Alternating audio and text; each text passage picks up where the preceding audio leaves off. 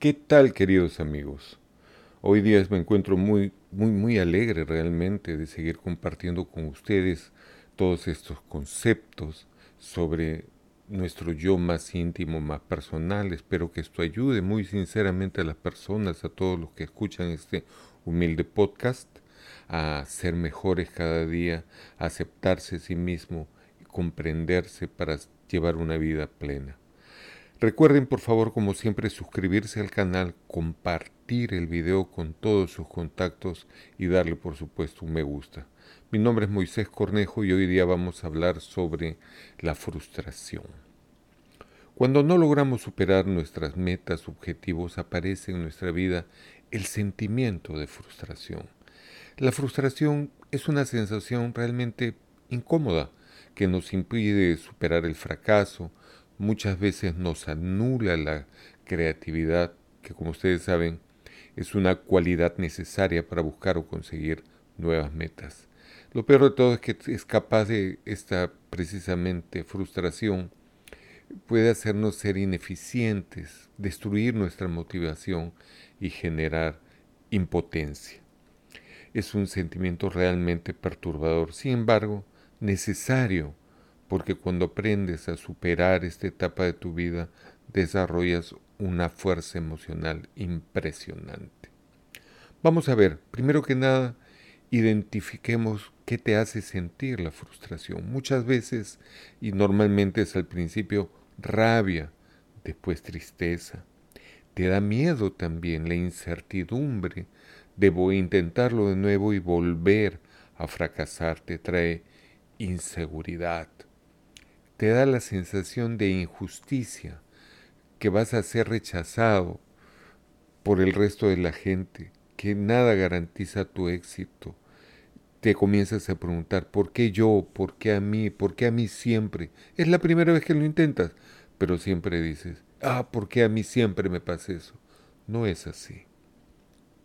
Hay reacciones negativas, desafortunadamente. Algunas de ellas son autodestructivas, te dan una represión constante. Esas, esas frases conocidas como no puedo hacerlo, he fracasado, no merece la pena volver a intentarlo. Te da, te produce cierta agresividad y lo más probable es que comiences a buscar culpables de esa frustración o los famosos es que es que no pude, es que no tenía tiempo, es que me faltó dinero, es que no conocía las, las personas apropiadas, es que, es que, es que. Vamos a analizar esto porque realmente no es así. Finalmente pasas una etapa de resignación. Aceptas que no vas a llegar a conseguir lo que te habías propuesto. Dejas de sentir rabia, pero sigues sintiendo tristeza. El problema es que en la resignación puedes tener una resignación que no es lo mismo que aceptación. Puedes aceptar de forma activa o pasiva, puedes aceptarlo, planearlo de nuevo apropiadamente y volver a intentarlo. Esa es la aceptación activa. La pasiva simplemente aceptas y nunca más lo intentas. Ese no eres tú, tú eres mejor que eso. Vamos a hablar también para algunas prácticas para aceptar, primero que nada, y superar la frustración. Esto es realmente muy importante. Obviamente la primera parte será la aceptación de la realidad para dejar sentirte frustrado. Esto es importante porque tenemos que tener claro en la vida que no todo lo podemos conseguir. Eso es casi natural, digamos, normal podemos encontrarnos con obstáculos y dificultades ajenas a nosotros mismos. Tenemos que identificarlas para saltar esas vallas. Tenemos que tener un proceso de autocomprensión, normalizar el sentimiento. Date cuenta que es normal para ti sentir esto. Es un sentimiento que te puede generar más energía para volverlo a intentar. Las generaciones jóvenes no están preparadas. A mí no me gusta etiquetar a las generaciones, ¿no? Por ejemplo, los famosos millennials. Muchas veces les hemos dado tanto que no han tenido la capacidad de desarrollar formas de sobrepasar, sobreponerse a la frustración, como la tolerancia, ¿no? Tienes que tener automotivación, dar, de vez en cuando darte una palmada tú mismo en el hombro y decir, bueno, ahora no funcionó, pero voy a buscar otros caminos. Esto es realmente importante. Tienes que aprender a focalizar tus esfuerzos en el objetivo, en la, con, en la, frontes, en, en la capa frontal de tu cerebro, te permite eh, enfocarte apropiadamente, planificar, esa palabra es muy importante. Y recuerda lo que siempre digo, tener un plan B. Busca soluciones a los problemas que hayas encontrado. Hazte preguntas necesarias. ¿Por qué no lo conseguí en el último intento? ¿Está en tus manos cambiar la situación? De repente no, de repente tienes que cambiar de objetivo. Ya les puse un ejemplo, ¿no? Hoy en día cuando hablan de tú todo lo puedes, desafortunadamente no es cierto.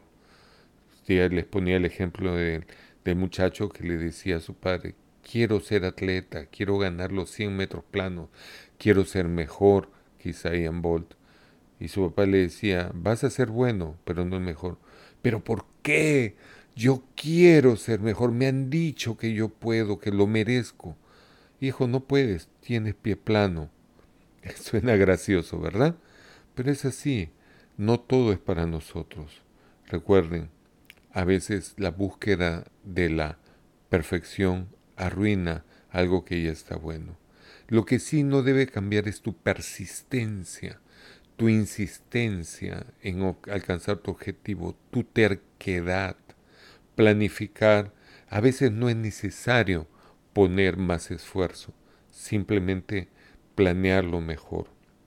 Eh, siempre vamos a encontrar que alcanzamos nuestros objetivos en el último intento. Eso yo sé que es paradójico, pero es la verdad. No temas en pedir apoyo de los demás. Obviamente tienes que saber a quiénes le pides. Nadie llega solo. A veces con un consejo te levantan, a veces te dicen, pregunta acá, anda allá, y mágicamente encuentras tu respuesta, tu oportunidad. No vivas en tu zona de confort, siempre rétate diariamente. Ilusiónate con cada proyecto, enamórate de un proyecto. Y así como cuando te vas a enamorar de una pareja o le pones interés a alguna persona en especial, no la cortejas, así también corteja tus propios objetivos. Dite, di, tienes que decirte a ti mismo lo bueno que eres para cada cosa.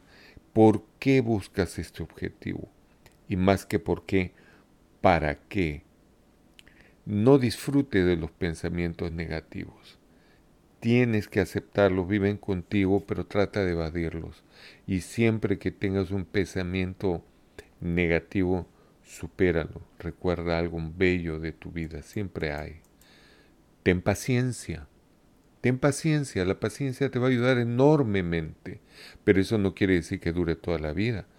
Tienes que ponerte plazos para no perder tiempo. Recuerda que lo importante acá es disfrutar del camino, ¿verdad? Eso es lo importante. Y de aquí en adelante todo es belleza. Cuando disfrutas las subidas y las bajadas, vas a, cuando mires atrás, vas a recordarlo y te va a ayudar enormemente para empezar tu nuevo proyecto. Espero que estos conceptos de formación personal, de superación personal, para manejar tus propias emociones. En el futuro vamos a hablar sobre lo que es la inteligencia, los tipos de inteligencia y especialmente de la inteligencia emocional. Recuerda, no, no podemos manipular nuestras emociones, pero si aprendemos a administrarlas apropiadamente, va a ser mejor que mejor. Muchas gracias por escuchar. Mi nombre es Moisés Cornejo. Si te ha gustado, por favor, dale un like, suscríbete, comparte este podcast. Créeme que en algún momento vas a estar ayudando a alguna persona. Gracias nuevamente, que Dios los bendiga, nuestro Padre, y que pasen un espectacular día.